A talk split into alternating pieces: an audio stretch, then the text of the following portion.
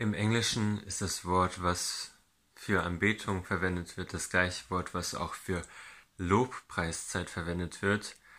Und das ist das Wort Worship. Und so sagt man, wenn man Worship sagt, ähm, auf Englisch, dass man in die Lobpreiszeit geht, so wie wir bei uns sagen, wir gehen in die Anbetungszeit, in die Lobpreiszeit. Und häufig ist das dann auch wirklich so, dass wir die Lobpreiszeit mit Anbetung verbinden oder Anbetung nur mit der Lobpreiszeit verbinden. Und lass uns mal darüber nachdenken, was Lobpreis für uns wirklich bedeutet. Lobpreis bedeutet für viele ähm, glücklich zu sein. Äh, es bedeutet, sich darauf zu konzentrieren, was Gott für einen getan hat und sich darüber zu freuen, ähm, was Gott getan hat und wie Gott einen selbst errettet hat, wie es einem dadurch gut geht, dass Gott das getan hat.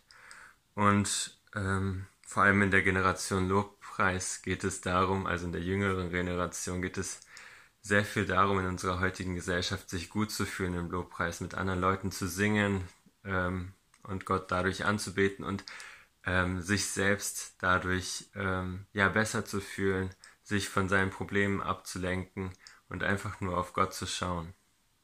Ähm, und ähm, dabei spielen die Gefühle eine sehr große Rolle in unserer heutigen Zeit, aber ähm, ich glaube, wir vergessen zu häufig ähm, den Ursprung von Anbetung oder wo das Wort Anbetung zum ersten Mal in der Bibel äh, erwähnt worden ist. Und ähm, Lobpreiszeit ist nicht eine Zeit, wo wir uns auf uns selbst konzentrieren sollten. Und das passiert sehr plötzlich, dass es eigentlich in unserer Lobpreiszeit häufig darum geht, wie es uns geht, ähm, wie wir uns besser fühlen dadurch. Und wir verlieren häufig Gott aus dem Fokus, obwohl er im Fokus der Lobpreiszeit steht. Und Lobpreis oder Anbetung wird in einem ganz anderen Kontext benutzt. Es wird in einer eher unerfreulichen Situation benutzt in der Bibel. Und zwar wird das Wort Anbeten oder Anbetung zum ersten Mal in 1. Mose ähm, 22, Vers 5 erwähnt, wo Abraham mit seinem Sohn Isaak zu dem Berg geht. Und ähm, Abraham wurde vorher von Gott gefragt, ob er seinen Sohn opfern möchte. Und Abraham macht sich nun auf mit seinen Gefolgsleuten und dann lässt er diese Gefolgsleute ähm, ein bisschen abseits stehen und geht mit seinem Sohn weiter. Und Abraham sagt, ihr bleibt mit dem Esel hier, ich werde mit dem Jungen dort hinaufgehen, um anzubeten. Dann kommen wir wieder zurück. Und Abraham geht hier vollkommen auf Gottes Befehl ein. Und für Abraham war das nicht etwas ähm, Schlechtes. Er sagt seinen Leuten, wir gehen dorthin, um anzubeten, aber wir wissen, dass Abraham schon wusste, dass er hingeht, um seinen Sohn zu opfern, weil Lobpreis und Anbetung hat mit Opfer zu tun. Anbetung Gottes hat mit Opfer zu tun, damit etwas hinzugeben. Und genauso ist das auch hier. Abraham wird von Gott aufgefordert, das hinzugeben, ähm, wofür er sehr lange gebetet hat, worauf er sehr lange gewartet hat, was eine Verheißung von Gott gewesen ist und wo er gesehen hat, okay, Gott hat seine Versprechen gehalten. Und plötzlich verlangt Gott von ihm, dass genau das, ähm, dass er genau das wieder opfern soll. Und ähm, in dieser Geschichte sehen wir einfach, dass Opfer mit Hingabe, ähm, Opfer und Hingabe mit Anbetung zu tun haben.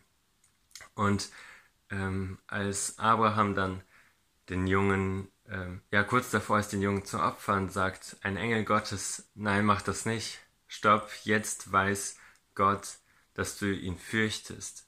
Ähm, jetzt weiß ich, dass du wirklich anbeten möchtest, sozusagen. Also jetzt weiß ich, dass du alles hingeben würdest und dass Jahwe dein Gott ist.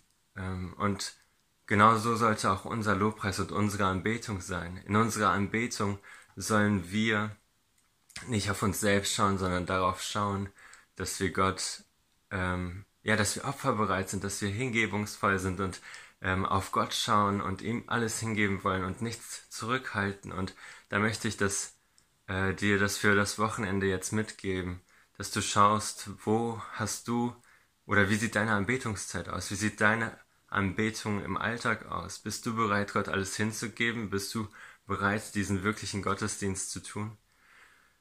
Ein Mädchen ähm, hat mal, ähm, also in der Gemeinde wurde die Spende eingesammelt und ein Mädchen hat dann diesen Behälter genommen von den Spendenkästen und hat den auf den Boden gestellt und hat sich dann auf den ähm, Behälter draufgestellt. Und die Eltern waren voll schockiert und haben das Mädchen gefragt, ähm, was machst du da?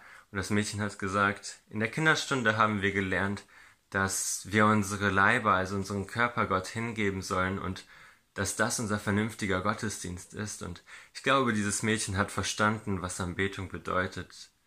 Ähm, sie, sie hat verstanden, dass Anbetung bedeutet, ähm, etwas zu opfern, Gott alles hinzugeben. Und da möchte ich, dass du bei dir darüber nachdenkst, was du Gott opfern kannst und wo du ihm noch nicht alles hingegeben hast.